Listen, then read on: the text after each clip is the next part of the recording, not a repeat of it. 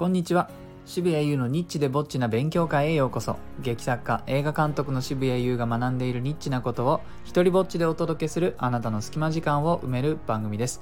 えー今日はですね祝2000フォロワー突破!イエえー放送で心がけているポイント3つという題でお話をしようかと思います。いやー来ましたね。スタイフやることを1年と9ヶ月と21日ぐらいやっていますが2000フォロワー超えました。ありがとうございます。ヒューヒューヒューヒューヒューパンパンパン。でですねあのーなんか最近やたらとフォロワーがこうねフォロワーさんが増えてくださったので初めてねとか2回目だよとかいう人たちもいるかと思うのであの前にもね少し触ったかもしれないんですけども、まあ、これだけ続けてきて見えてくるそしてねフォロワーさんもそれなりに増えてきたので、まあ、もしかしたら効果的なのかなと思うことを3つくらい、え整理してお話ししようかなというふうに思います。では早速参りましょう。まず1つ目はですねあのタイトルには僕は結構時間をかけています。あのね、だからといってすごくいいタイトルばっかりかっていうと、それはそれでね、あの限界を感じて諦めてるものとかもあるんですけれども、なんせね、186回ぐらいやってるんでね。えーでも、まあ、そこが結局一番目に入るところで、えー思ったよりですね、人はあのタイトルを見て決めているなというのが僕のあの感覚です。というのは、アナリティクスですね、えー自分のアプリのページで、どの放送こういうタイトルをつけた放送がこれぐらい聞かれているっていうのは数字で確認することができるんです。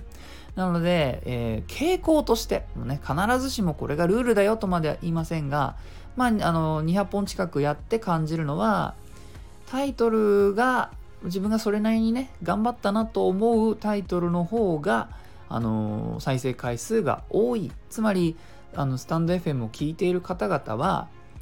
あの僕らがもしかしたらね思う以上にタイトルを見て聞くか聞かないかを決めてるんだなっていうことが、えー分かります。で、えーまあや、やらない方がいいなっていうことは結構明確かなって思うんです。やらない方がいいいいいいなと僕が思うのは、まあ、本当にその数字だけですね。タイトルのところにナンバー1とかナンバー2とかって言って、えーね、10番目の放送だよってことだけしか書かれていないものはやっぱそれだけではなかなかタップして聞こうというふうにはならないのね。うんまあ、少なくとも僕はなかなかそれだといけないんですけれどもでそれと似たのが日付だけの方も結構います。それもったいないね。もしかしてそのね日付だけしかタイトルにはつけてないけども中身はもうものすごいねわかんないけどもビルから降ってきた子犬を助けたみたいな内容かもしれないけれどもそれがタイトルに書かれてないからタップしないし、えー聞かれることがない。それからあの内容が分かりにくいものですね。ちゃんと頑張ってタイトルつけてくれてるんだけれどもあのー大事なことがありましたとかね。まあうんそれがなんだか言ってくれないとなかなかそこはタップしない。えーみたいな風にして内容はなるべく分かりやすくした方がいいかなというふうに思います。えーでですねこのアプリ上では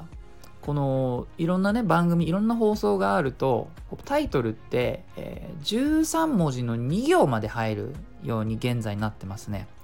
でもちろんもっと長いタイトルつけることができるんですけれどもそれ以上は3点リーダーで点々点って略されてしまうのであの皆さんの最初の画面に映るのは13文字の2行です。つまりなるべくこの26文字に内容が分かって、えータップしたくなる。そのねタイトルの続きをせめて読みたくなるような、えー興味とかワクワクを生み出す言葉とか、えーフレーズとかを入れるといいかと思います。よくあるのがやたらと伏せ字とかね釣ろうとしている感じが強いのは僕はあんまり好きじゃなくて大抵、えー聞かないですねななんとなく経験で言うとこれをやる人ほど中身がないことが多いような気がします。まあ、ちょっとね厳しいお話ですけれども。えーで、まあ、繰り返しになりますがとにかくタイトルはもう結論に近いこと言っちゃっていいと思います。可能な限り内容が分かるようにした方が、えー今この時代のリスナーさんっていうのはえー聞いてくれる人が多いと僕は感じています。でこれがそのまま、えー、と2番目のポイントにつながります。これはですね結論はなるべく最初の方で言った方がいいです。えそこからあの広げていくというスタイルにした方がいいですね。あのクリックして来てくれる人の身になって内容を作っていくっていうのが大事で何かねこういうこと話しますよって言って、えー、10分ぐらいの放送なのになんか8分目9分目まで出てこないと、まあ、ちょっとこうイライラしちゃう人もいると思うんです僕なんかがそのね代表格なんですけれども。なのでこんな話しますよって言ったら最初からそれに入ってってむしろその話を広げていく。そしてどうしてその結論にたどり着くかとか、え道筋をね丁寧に、えー、作っていくといいのかなと思います。そして広げるときはポイントがあってですねあの具体的にするといいんですね目に浮かぶくらい描写すると伝わりやすいかなと思います。一個ね、例を挙げたいと思います。じゃあいきます。先日ね、消臭スプレーの僕モノマネをしたんです。消臭スプレーのモノマネ。あの、実は僕も妻もあのお腹がね強い方ではないんですね。えー、まあ僕の方が弱いかな。まあ別に弱さの勝負じゃないんですけども、ね、勝っても嬉しくないって。俺の方がお腹が弱いんだウィナーとかならないです。えー、でね、今舞台の準備もありまして、10月末にやるんですけども、それから戯曲集もね、えー、出版するんで、それの準備もあって、もとにかくこう、ストレスが多い状況で、でストレスっていうのはやっぱお腹に直接来ちゃうんですね、僕という人間は。なので、まあ、駆け込む回数がですね、若干多めなシーズンとなってるわけです。そんな中ですよ。なんと、消臭スプレーがね、切れちゃったんですね。あの押してもなんか音は出るんですけどあの明らかにそのスプレーの自体のあのプシューっていうのが出てこないわけですでもその音がちょっと面白かったの。そのいかにももう僕は何も出すことができません。押しても無駄だよっていうのをその音が頼りなさが面白くて。俺わざわざねあの妻のところに行ってねその真似をしたんです。その虫の虫の息感をね。でこんな感じだったんですよ。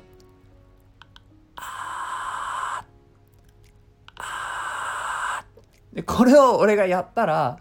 その妻がお腹抱えて笑ってくれたんですね。その夫が消臭スプレーのモノマネをしているとかって言って解説をしてくれながら笑ってました。あそっかこれ面白いんだと思ってね。であの幸いあの予備があってなんかすっげえ奥の方からもう一個あるからとかっつって信じられない。絶対これ探してって言われたらあの半日かけても見つからないような奥の奥の方から取り出してきて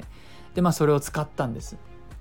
でよかったよ。もうすごい復活した感があってさすごい元気元気のいい音だったんだよ。っていう風に報告したらその妻がなんか期待してる顔なんですよね。その絶対次はやってくれるだろうと。その復活した方のスプレーの真似をしてくれるだろう。っていう顔をしててまあだからとっさにやりましたよね。これっていうふうにやったんです。えー、というのが一連の今の僕はちょっとエピソードトークをしたんですね。えー、で、えー、のこの結論から始めるといいですよというふうなお話をしましたね。えー、で僕これ結論から始めました。消臭スプレーのモノマネをしたんですというのが結論です。で、えー、細かい描写が、まあ、なんでそもそもそれが大事であるかそのお腹が弱いし最近駆け込む回数が増えててで切れてるこれって一大事だよねだから一大事な時に 出てきた音が非常に面白かったよだから真似をしたんだよで真似が受けたからあの元気なやつの真似も期待されちゃったんだよえー、でそれを言ったらおそらくリスナーさんもその復活した方のモノマネも聞きたいだろうからやったっていうところが、まあ、終わり方ですよね。えー、まあ、細かいテクニックとしては問いかけるなんてこともやったりするといいかもしれません。今ので言うと、えー、ね、今のエピソードトークの冒頭にどうですか皆さん消臭スプレーのモノマネってしたことあります？みたいな風にして入っていくと、いや、ないよ、ないよ、なんでだよってなるんで、えー、その続きの説明を聞きたくなります。でね、3つ目の、次の3つ目のポイントとも重なるんですが、終わり方を決めておくと、あの放送っていうのは僕はやっぱり聞きやすくなるなというふうに考えています。今のエピソードトークで言うと、復活したスプレーのモノマネをしたところが、まあ、オチっぽいですよね。なので、ツー言ったところで、なんとなく話は終わった感じが、えー、出ます。終わり方決めておくといいですね。えー、そしてこのの最後のポイント、終わり方を決めておくなんですけども、これね、パブリックスピーキングのテクニックでもよく言われることらしいです。ね、あのそういう本をちらちら読むと書かれてますね。終わり方を決めておかないともうダラダラ続いちゃうんですよね。言い終わったかどうか不安になってしまうと人間っていうのはそこを繰り返してしまったりとかあの戻ってしまったりとかえー、で人前で喋るっていうのは非常に不安になるし人間がね実は死よりも恐れているのは人前で喋ることって言われてるんですけどもなのでねここを決めないでやっちゃう人が結構多いそうです。内容は決めてるんだけれども終わり方を決めてないという人が多いんです。だからいくら内容が良くても人の脳みそが覚えてるのって実は最初と最後なんですね。なので、えー、印象が決まるっていうのはそこなんです。だから今回の放送はまあ、もし今回の放送がね、まあ、具体例今出しますけども、消臭スプレーのモノマネをしますという、えー、番組でね、そういうタイトルだったら、それをやった上で、最後はもしかしてやり方を教えてね、終わるってことができるかもしれません。皆さんもやってみたいですか？とかって言ってね、えー、例えば最後の強い音を出す時は歯をくっつけて、でその間からあの息を出すとそういう音になりますよ。ね、こうやって出しますと。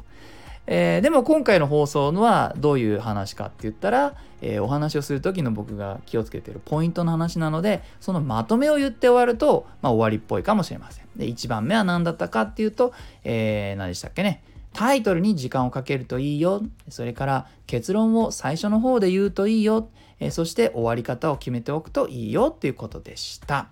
はい、えー、いいなと思ったらハートマークをタップしたりフォローしてください。Twitter もやってるのでよかったらそちらもチェックしてください。このスタイフでも自由に使える日本初の一人芝居コレクション、モノローグ集穴、そして第2弾となる狭間は、えー、Amazon で好評発売中です。僕のオンラインショップ渋々屋でも取り扱っています。詳細は概要欄をチェックしてください。どちらも許可や上演料はいりません。では、渋谷優でした。